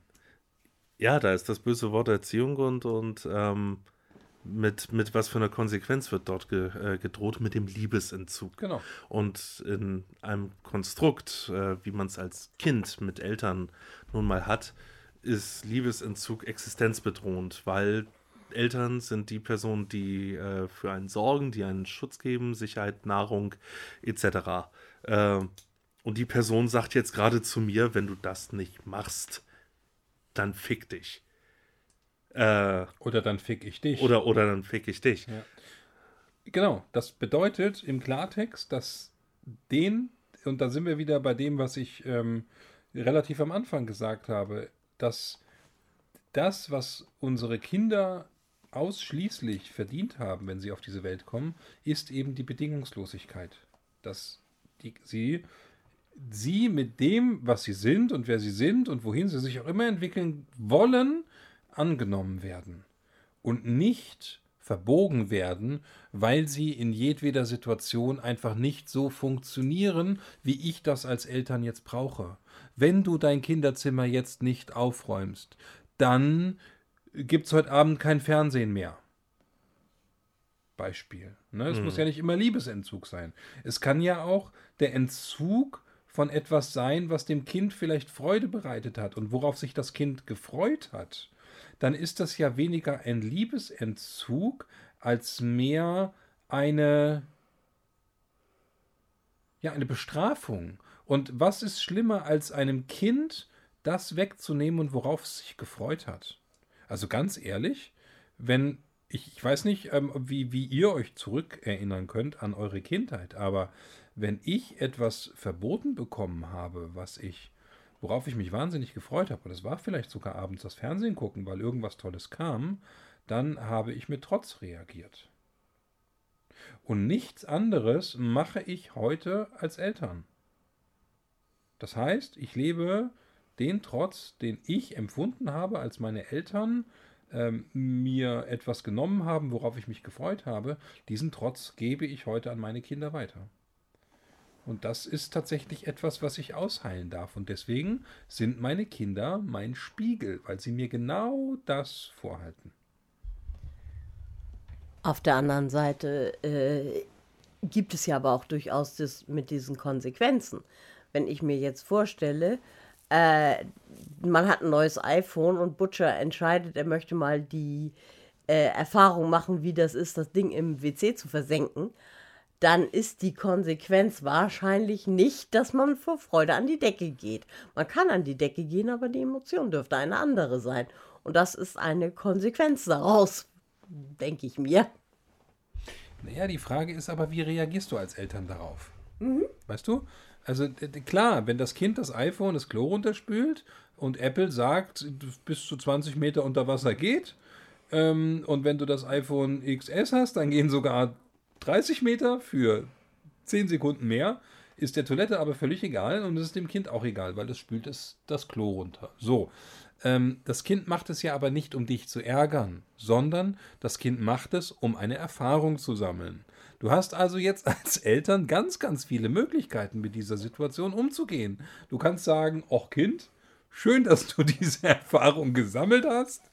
Ich habe jetzt ein telefonfreies Wochenende, was für mich scheiße ist, weil ich nehme das Handy gerne mit aufs Klo, wenn ich mich mal fünf Minuten aus dieser Lärmatmosphäre rausbewegen möchte. Das heißt, du hast mir gerade mein Mittel weggenommen, ähm, wo ich mich mal kurz zurückziehen kann. Und im Grunde kannst du als Eltern dann aber auch sagen, ähm, äh, das ist scheiße, das ist doof, warum hast du mein Handy runtergespült und kannst so tun, als hätte das Kind jetzt das getan, um dich zu ärgern. Und da sind wir jetzt bei den ähm, Mustern angekommen, die uns unsere Familien, also unsere Herkunftsfamilie gesetzt hat. Und wie breche ich das durch? Und wie kann ich entscheiden, einen anderen Weg zu gehen, nämlich nicht zu sagen, du bist doof, du hast mein Handy runtergespült, sondern einfach zu sagen, okay, cool, das ähm, ist jetzt echt teuer gewesen und das müssen wir irgendwie wieder hinkriegen. Ich weiß noch nicht wie, aber das Handy ist halt weg. Scheiße. Und toll war das mit Sicherheit nicht, weil ich brauche es Montag wieder zum Arbeiten. Lass sie jetzt aber die Wut nicht beim Kind, sondern bei mir. Ich weiß total irre, aber mir kommt jetzt so gerade der Gedanke, so Kind hat das Handy runtergespült und dann so, Kind, wie oft habe ich dir schon gesagt, handle stets nach derjenigen Maxime, von der du wollen kannst, dass sie zu jeder Zeit allgemeines Gesetz werde. Kannst du es denn wirklich wollen, dass ich jetzt deine Sachen das Klo runterspüle? Interessante, ja, ne, ist, ist eine interessante Gegenfrage tatsächlich in dem Moment. Also, ähm, das Handy ist ja ein heute gesellschaftlich anerkannt wichtiger ähm, Gegenstand für uns. So, und das ist tatsächlich ein Weg, mit dem Kind dann in den Dialog zu gehen und zu sagen, du pass auf, also das Handy ist mir wichtig. Und wir sprachen vorhin über die Tony-Box zum mhm. Beispiel, ne, die mhm. mein Sohn ja hat. Ähm, und die er total toll findet, weil er da verschiedene Geschichten drauf hören kann. Und ähm, ich ihm dann sage, du, ähm, ich ganz ehrlich, wie fändest du es, wenn deine Tony-Box jetzt hier runtergespült worden wäre? Wie würdest du dich jetzt fühlen? So, und dann kannst du auch schon über den Dialog deinen Kindern zu verstehen geben, dass das, was sie da jetzt gemacht haben, für den anderen eine Konsequenz hat. Nämlich, da entsteht eine Traurigkeit, da entsteht ein Verlust und so weiter und so fort. Und dann kommen sie in den Prozess rein, in dem du gerade bist und werden mitfühlend. Und das ist das Prinzip nicht von Erziehung, sondern von Begleitung. Also wäre letztendlich Kant auch besser als der Weihnachtsmann. Kant mit C? Na, nein, Immanuel Kant. oh, you're such a Kant sometimes. oh, Warum? Ähm, Erzähl, was, was, wie würdest du jetzt Kant da ins Spiel bringen? Ich, äh, stehe jetzt gerade auf dem Schlauch. Eben zitiert. Ich, ja, ja, ich habe ihn ja eben zitiert hier, kategorischer Imperativ. Ähm, dass das ein besserer Ansatz wäre. Ähm, ja. Werte, Werte zu vermitteln und auch, auch ja. äh, ähm, Reflexion. Ja. Letztendlich ist das ein Satz, der schon ganz, ganz früh, wenn man ihn früh anwendet, ähm, äh, zur Reflexion aufruft, Richtig. weil du darüber nachdenken musst, wie geht es, wie würde es mir damit gehen. Ganz genau. So, ähm, gut, haben wir immer noch die Erfahrung, die gemacht werden muss. Äh, kann ein iPhone schwimmen oder kann ein iPhone in, in die Toilette runter? Ähm, ja, oder muss die Hand auf die Herdplatte. Das Beispiel ist nicht von der Hand zu weisen. Ne? Mein Sohn ähm, auf dem Ceranfeld nähert sich diesem roten Feld an mit der Hand, um zu gucken, wann wird es warm. Und ich sage, rot heißt au. Aber das kann ich so sagen, so oft ich möchte, weil vielleicht möchte er diesen Schritt selber einfach gegangen sein. Vielleicht glaubt das dann auch erst oder, oder beziehungsweise weiß dann erst, was Au bedeutet. Das kannst Ähm, du als Vater deinem wenn- Sohn sowieso erzählen, so oft du willst. er glaubt es erst, wenn er es selber erfahren hat. Das, Sch- das Schlimme ist, du kannst ja noch nicht mal ein Stück Zewa nehmen, um es zu veranschaulichen, was Richtig. Rot da macht, weil dann äh, bringst du ja nur das äh, Zündeln bei irgendwie. Dann, dann, weil dann ist er nämlich, wenn du nicht da bist, ist Ja. er dann gleich mit der Zewa-Rolle auf der Herdplatte. Ja, Herdplatte. Aber du kannst ein Stück Fleisch drauflegen. Und daran sieht er, was mit dem Fleisch passiert. Es fängt an zu zischen, es wird heiß, es stinkt. Hm. Und das könnte dann auch mit seiner Hand passieren. Musst du aber nicht machen, tatsächlich. Also die Intelligenz der Kinder ist schon so, dass sie merken, heiß ist nicht gut. Jetzt haben wir viel über bedingungslose Liebe im Kontext Ja. mit Kindern gesprochen. Ähm, wie sieht es im Kontext mit erwachsenen Mitmenschen aus? Ist das eine Frage an mich? Allgemein jetzt in die Runde, um, um äh, nicht, der, nicht, nicht um vor den Kindern zu flüchten. Das klingt jetzt verkehrt, aber wir waren da jetzt. Könnte man aber relativ- meinen. Na, wir waren da jetzt relativ lange und ich Ja. muss ähm, und ich frage mich eher, wie sieht's aus beim Thema bedingungslose Liebe im Kontext mit äh, erwachsenen Mitmenschen? Inwiefern, wie, wie sieht da eine bedingungslose Liebe aus? Darf ich da was zu sagen? Ja, Äh, Im Grunde habe ich das ja schon gemacht. Stimmt. Ich habe gesagt, dass die Bedingungslosigkeit der Liebe bei einem selbst anfangen darf. Und erst wenn du dich selbst so annimmst, wie du tatsächlich bist, kannst du auch in der Lage sein, deine Mitmenschen bedingungslos zu lieben. Denn es muss immer von dir selbst ausgehen. Amen. Uli, wie siehst du das? Ähm, schwierig. Ich, ich bin da mit meinem philosophischen Problem äh, noch nicht wirklich weitergekommen. Vielleicht muss das auch erst noch mal eine Runde in mir gären. Ähm, ich fühle mich ja sehr häufig wie ein Gärbottich für Gedanken. Ähm, auf der anderen Seite kommen wir dann auch dann zum nächsten Schritt, äh, zur kosmischen Liebe. Agape. Also, ähm, da freust du dich richtig drauf, wa? Ähm, egal, ob, ob man sie jetzt im, im christlichen Sinne wurde Agape ja dann äh, übersetzt, äh, die Liebe äh, äh, Gottes zum Menschen oder des Menschen zu Gott. Aber man kann das ja auch auf eine andere Art und Weise sehen, auf eine äh, äh, liebevolle Hingewandtheit zur Welt oder dergleichen. Da äh, werde ich dann gleich das spirituellste Mitglied der Runde äh, sozusagen mit der Antwort betrauen. Vorher muss ich noch einmal Stefan. kurz loswerden. Sorry, aber vorher muss ich kurz loswerden, warum ich gerade so mit am Lachen bin. Als die Mikros aus waren, hatten wir uns kurz über Cosmic Horror unterhalten und jetzt kommt auf einmal die Cosmic Love. Ja, es war gerade so, so, so. Da, da, da, da, da mischte sich so gerade so ein bisschen was, aber der, äh, der, der zu- Cosmic Moment. zu, zurück, Intellektuelle E EMDR. zurück zur Antwort von Frank. Also ich sollte was beantworten.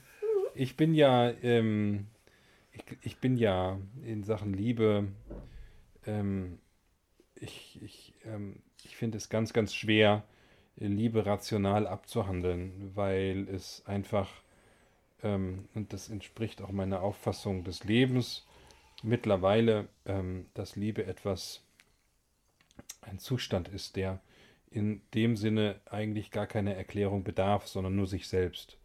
Und ähm, wenn wir uns das Ganze jetzt kosmisch dennoch einmal rational betrachten, das heißt, ähm, wenn wir uns dem göttlichen äh, Anteil der Liebe zuwenden, ähm, bleibt meine Antwort, und äh, ich hoffe damit nicht zu enttäuschen, dennoch die gleiche, weil ich sage, die Bedingungslosigkeit der Liebe ist und fängt bei mir selbst an, weil ich Teil von etwas Göttlichem bin. So, und das ist mein tiefer innerer Glaube, Ähm, ich glaube nicht an die eine, an die Obrigkeit, an die Gottheit, an den, der mit dem weißen Bart in der Wolke sitzt und entscheidet, ähm, ob ich ähm, wie viele Jungfrauen vögeln darf nach dem Tod oder ähm, in den Himmel komme Ben. oder, oder äh, was? Oder Ben. Oder, oder Ben. okay, Insider, den klären wir vielleicht auf, wenn Ben das nächste Mal da ist. Ähm, oder ob ich in die Hölle geschickt werde und dort ähm, Opfer eines, äh, keine Ahnung, Gangrape werde, sondern ich ähm, bin tatsächlich selbst ähm, Teil des göttlichen Ganzen und äh, deswegen ist es und bleibt es das wichtigste und das ähm, erstrebenswerteste Ziel, mit sich selbst im Reinen zu sein und sich selbst so und bedingungslos anzunehmen, ähm, wie ich bin. Und erst dann ähm, ist alles andere dran. Das klingt egoistisch, das klingt vielleicht auch narzisstisch, ähm, ist es bestimmt auch ein Stück weit, aber ähm, es ist tatsächlich, nun mal geht alles, was ich im Leben tue, von mir aus. Hat das deine Frage beantwortet? Spiritual? Äh, es ist jedenfalls eine der denkbaren möglichen Antworten auf diese Frage. Es sprach zu Ihnen das Ratio. Stefan, hast du noch eine Antwort In, dazu? in irgendeinem Universum wird sicherlich auch die beste Antwort gewesen sein. 42. Ähm, Was ist deine Antwort dazu? Also zu, zu, zur Bedingungslosigkeit der Liebe erstens und zweitens zum göttlichen Ganzen.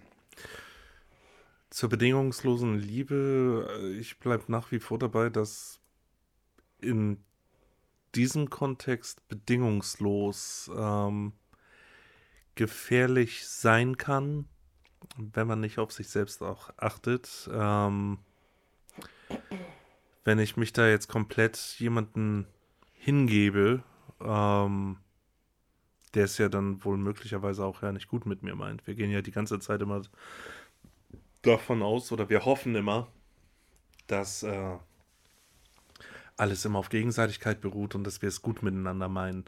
Ähm, wenn ich jetzt aber an, und leider sind mir da mehr als ein Fall bekannt, ähm, äh, an, an Beziehungen denke, wo der eine Mensch dem anderen komplett ähm, unterwürfig war und es dann auch äh, an, an äh, an die Gesundheitsgefährdung sowohl körperlich als auch psychisch ging, ähm, nee, dann, äh, dann ist da, und, und da sehe ich eben halt auch eine Anwendung dieses Begriffes bedingungslose Liebe, wenn sich, äh, wenn sich da jemand dann aus Liebe dem anderen bedingungslos äh, so unterordnet und unterwirft, äh, dann sehe ich das als eine Gefahr. Ähm,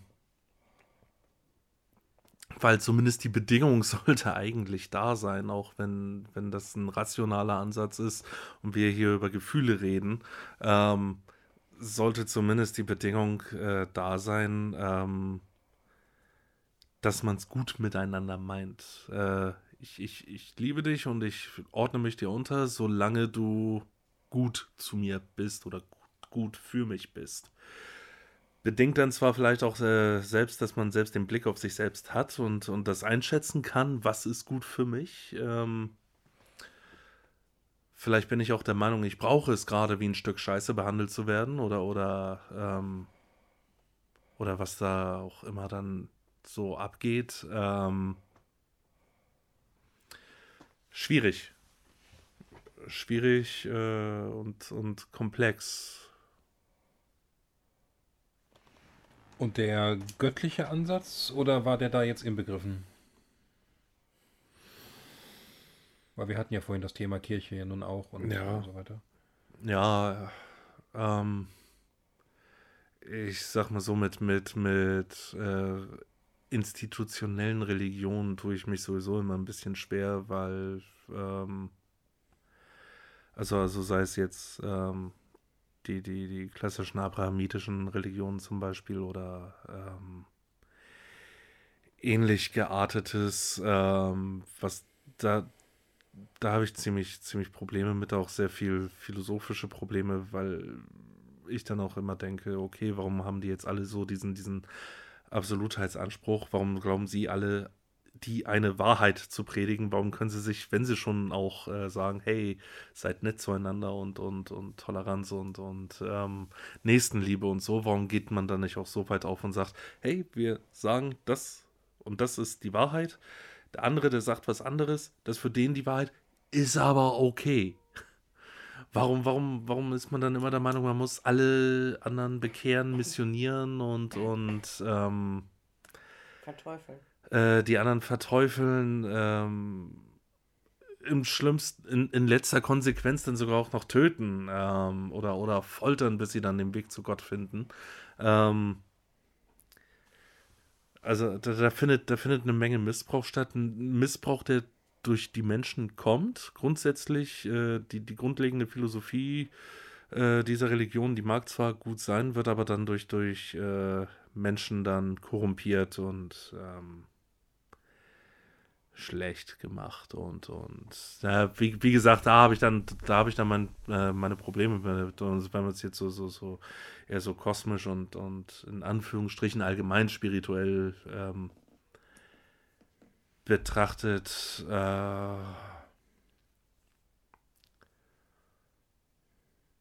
da möchte ich einfach nur meinen Senf mit den Worten äh, dazugeben, die Welt ist dazu da, um zu lieben und um geliebt zu werden. Schöner Beschlusssatz, Stefan, oder? Ich meine, wir sind ja nun ein wundervolles Beispiel dafür in jedweder Konstellation, in der wir hier sitzen in diesem Podcast, dass man nicht einer Meinung sein muss, aber trotzdem den anderen mit seiner Meinung stehen lassen kann, was auch ganz, ganz viel mit ähm, Liebe zu tun hat, denn ähm, das heißt, dass ich den anderen so, wie er ist, ähm, annehme ähm, und ähm, durchaus das ähm, Reden über Liebe auch im freundschaftlichen Kontext ähm, total schön ist und auch wichtig ist. Ähm, und wir euch da draußen mit Sicherheit jetzt auch wieder ein paar spannende Gedanken mitgeben konnten. Vielleicht habt ihr ja sogar Lust, mal in unserem Podcast ähm, oder Teil unseres Podcastes zu sein.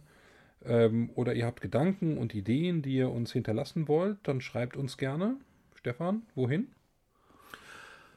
Es gibt unsere Facebook-Seite Hashtag Liebe, wo ihr euch gerne mit entweder auf der Pinnwand von ewigen könnt in den Kommentarfunktionen oder uns direkt eine Nachricht schreiben könnt. Dann würde ich sagen, es ist viel gesagt worden und es bleibt eigentlich wieder nur das zu sagen, was jedes Mal am Ende unseres Podcasts gesagt wird. Hashtag Liebe.